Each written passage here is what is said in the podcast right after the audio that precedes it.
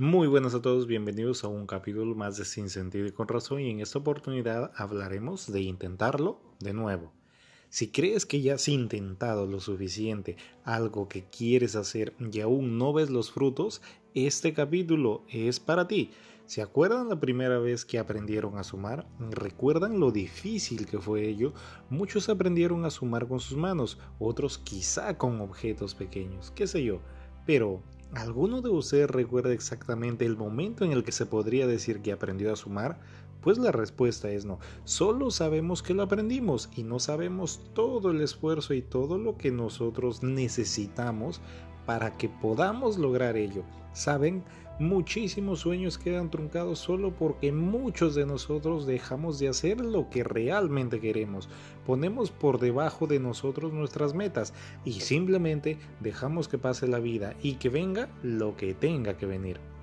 Andamos atados de pies y manos pensando en que no nos falte nada o que no nos pase nada. ¿Acaso una vida sin sentido es lo que necesitas? ¿Tú crees que para nacer, crecer, reproducirte y morir has nacido? ¿Es en serio que crees eso?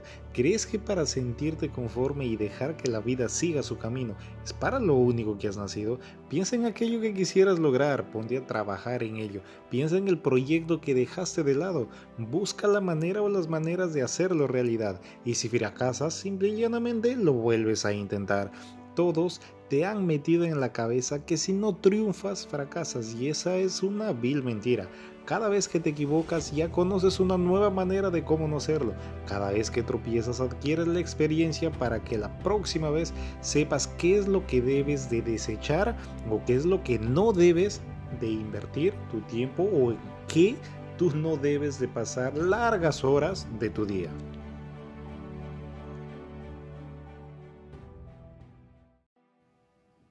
La vida es tan buena y tan cruel a la vez que si tú quieres vivir ahorcado y lleno de deudas toda la vida, no te cobrará absolutamente nada a cambio, pero si tú quieres cambiar por completo la misma, la de tus hijos, la de tus siguientes generaciones, te tratará mal, te hará sentir recontra mal, te presionará muchísimo. Y por dos motivos. El primero es porque tienes que aprender que nada en este mundo es fácil y que lo que se consigue es a base de esfuerzo. Y lo segundo es porque cada vez que encuentres la manera de hacerlo, querrás volverlo a hacer nuevamente, ya que tu cuerpo y tu mente están preparándose para equivocarse una vez más y solo porque se ha dado cuenta que es parte de tu crecimiento. Inténtalo de nuevo, que esta puede ser tu oportunidad que estabas esperando. Espero les haya gustado este capítulo y no se olviden de compartirlo con sus amigos, con su familia, con todas las personas que conozcan y no se olviden de seguirme, de hacer que este capítulo, no solo este capítulo, sino que absolutamente todo el podcast crezca y muchas gracias por su atención y conmigo será hasta una nueva oportunidad. バイバイ。